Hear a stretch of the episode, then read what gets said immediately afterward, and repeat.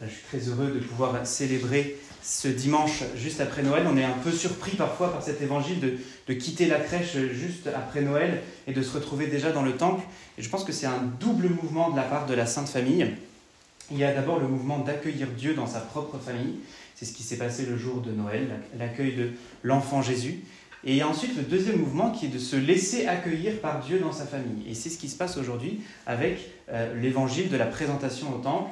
Et symboliquement, euh, cette réception de la Sainte Famille dans les bras de Dieu se fait dans les bras du vieillard Siméon, rempli de grâce et d'Esprit Saint. Le, le vieillard Siméon reçoit l'enfant, il reçoit l'enfant, il reçoit toute la Sainte Famille comme la grande famille de Dieu reçoit chacune de nos familles. Et ce n'est pas pour rien qu'on appelle le foyer chrétien, le foyer, l'ecclésiola, la petite église, parce qu'il y a un lien très fort entre nos familles et la famille de Dieu, la famille de l'Église. Il y a un lien très fort que Dieu veut marquer.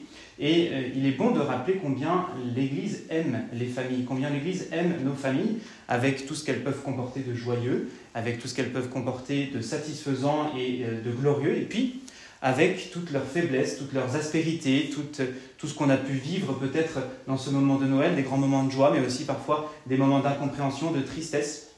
Tout cela, l'Église l'accueille dans, ce, dans cette grande famille qu'elle est elle-même. Et c'est beau de voir cela et de se dire, bon, eh bien, Évidemment, Dieu a sa place dans notre famille, mais nous, notre famille, à nous, elle a sa place dans la famille de Dieu. Et quelles que soient les difficultés qu'elle puisse traverser, quelles que soient les douleurs qui puissent euh, nous animer en ce moment, eh bien, notre famille à nous, elle a sa place dans la grande famille de Dieu. Seulement, il y a un autre mouvement, un troisième mouvement, c'est de prendre sa place et dans notre famille et dans la famille de Dieu. Alors parfois pour les familles naturelles, c'est un peu impossible. Il y a des cas absolument inextricables et on ne peut pas prendre sa place dans notre propre famille.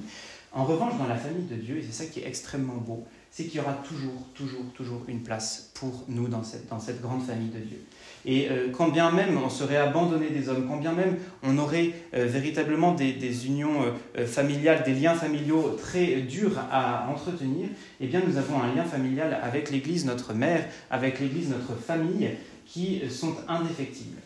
Pourtant, eh bien, il y a véritablement, parfois, c'est difficile de trouver sa place dans l'Église. C'est difficile parce que, aussi bien, parfois, on a du mal à être accueilli dans sa propre famille naturelle, donc parfois, ben, c'est même dans l'Église qu'on a du mal à trouver sa place. C'est même dans l'Église qu'on a du mal à se retrouver et se dire, bon, ben, finalement, qu'est-ce que je fais là? Euh, Il y a des, frères et des sœurs dans cette famille, dans cette grande famille de l'Église que je n'ai pas choisi.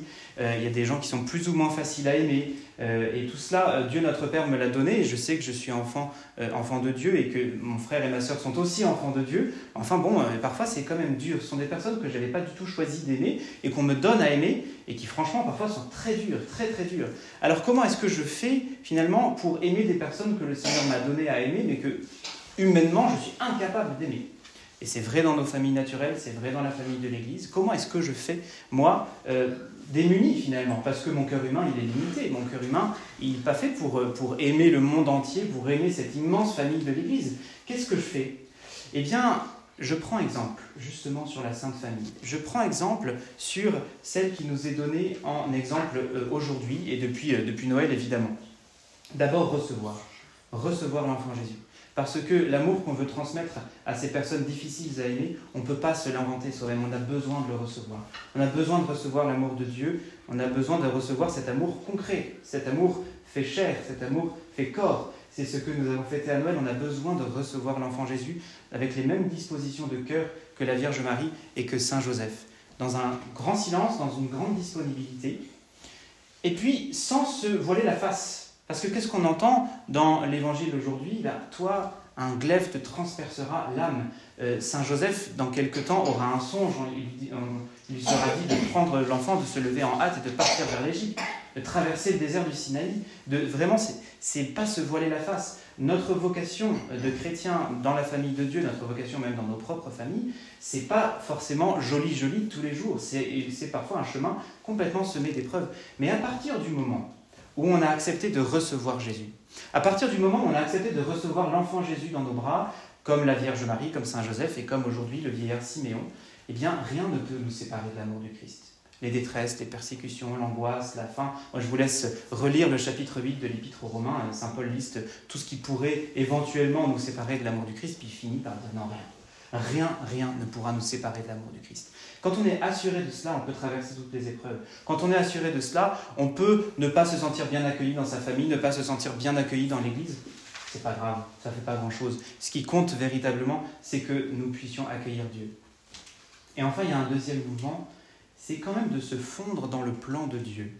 Il y a un, grand théologien euh, euh, du siècle dernier qui disait euh, le saint, c'est celui qui disparaît, dont la mission disparaît dans la mission de, Dieu, dans le plan de Dieu. C'est celui dont la mission va se fondre dans le plan de Dieu. Quand on sait que, même si parfois ben, c'est une route semée d'épreuves, on, on, on est signe de contradiction pour le monde, on sait toutes ces épreuves qu'on peut traverser, mais non seulement on sait ça, mais on n'est pas, personne ne peut nous séparer de l'amour de Dieu, et en plus on peut prendre la place que Dieu nous a réservée dans son plan divin. Ça, c'est ce que la Sainte Famille a fait de la manière la plus excellente. On a quand même les êtres les plus parfaits. On a un couple formidable dans, les personnes de Saint Joseph et de la Vierge Marie. Ils ont pris leur place, la place qui leur était réservée dans le cœur de Dieu. Ils ont pris la, place, la fonction, la mission qui leur était réservée dans le plan de Dieu. Et ce qui est beau dans tout cela, c'est qu'ils sont exemples et euh, ils sont imitables de ce point de vue-là on ne pourra peut-être pas imiter l'immensité, l'infinité de leur sainteté, mais on peut imiter leur manière de faire, c'est-à-dire de prendre notre place humble, modeste, mais de prendre notre place dans le plan de Dieu. C'est-à-dire, mais moi déjà, dans ma famille, je peux réaliser le plan que Dieu a pour ma famille, et puis toute notre famille, tout notre foyer peut réaliser le plan que Dieu lui a réservé dans la grande famille de Dieu, dans la grande famille de l'Église. Vous voyez, ça s'imbrique un peu, ça s'imbrique même complètement. Et euh, plus on est capable de s'approprier ce que Dieu nous a réservé, plus on est capable de prendre sa place dans le plan divin, plus on est, euh, comment dire, on est assuré, on est rassuré même. On est à sa place, on est en sécurité tout peut arriver finalement. Le ciel peut s'effondrer, les, amitiés peuvent se défaire, les, tensions peuvent même arriver. Ce qui, ce qui est sûr, c'est qu'on n'est pas séparé de l'amour de Dieu et qu'on n'est pas séparé de notre place dans le cœur de Dieu et dans son dessein divin, dans son plan divin. Une fois qu'on a fait ça, non seulement on est en paix, on est en sécurité, mais en plus on a au fond de nous-mêmes une certaine joie, une certaine joie qu'on n'attendait pas, euh, parce que euh, bah, forcément les épreuves nous ont peut-être un petit peu enfermés sur nous-mêmes, forcément on avait l'impression de se recroqueviller sur soi-même, et cette petite joie qui vient sourdre au fond de notre cœur, cette petite joie indéracinable, cette petite joie que personne ne peut nous enlever, et que mystérieusement on peut communiquer autour de nous. C'est ça être l'âme du foyer. C'est évidemment la joie qui déborde du cœur de la Vierge Marie, même si on lui a dit que son cœur allait être transpercé d'un glaive. C'est la joie qui va pouvoir se répandre parce que notre mission à nous, dans le plan de Dieu, c'est pas seulement de recevoir Dieu, de recevoir cet amour, mais c'est de transmettre. De transmettre l'amour dont on est aimé, de transmettre la joie qui nous habite. Et c'est ça le, plus beau cadeau qu'on puisse faire à nos familles et qu'on puisse faire à l'Église, c'est de transmettre les grâces que nous avons reçues, de transmettre la foi que nous avons reçue, de transmettre la joie que nous vivons au quotidien. Pour cela, évidemment, on ne va pas l'inventer tout seul, cette joie, on ne va pas se l'inventer, on ne va pas se créer une fausse joie, parce qu'on a, vite fait d'être hypocrite quand on est chrétien, on ne va pas se fabriquer une fausse joie, mais on va vivre véritablement dans l'union à Dieu, et cette union à Dieu va créer en nous une joie qui va pouvoir se répandre sur nos familles et sur la grande famille de Dieu. Alors courage, courage dans nos, courage dans nos épreuves de travail, de famille, dans les épreuves de notre société, courage dans les épreuves de la Sainte Église, et euh, véritablement restons accrochés, restons unis à ce que nous avons reçu, restons unis à cette charité du Christ qui a été répandu dans nos cœurs par l'Esprit Saint, alors oui, soyons-en sûrs, la joie ne quittera jamais notre cœur et cette joie-là, non seulement on pourra la vivre, mais on pourra la transmettre, ainsi soit-il.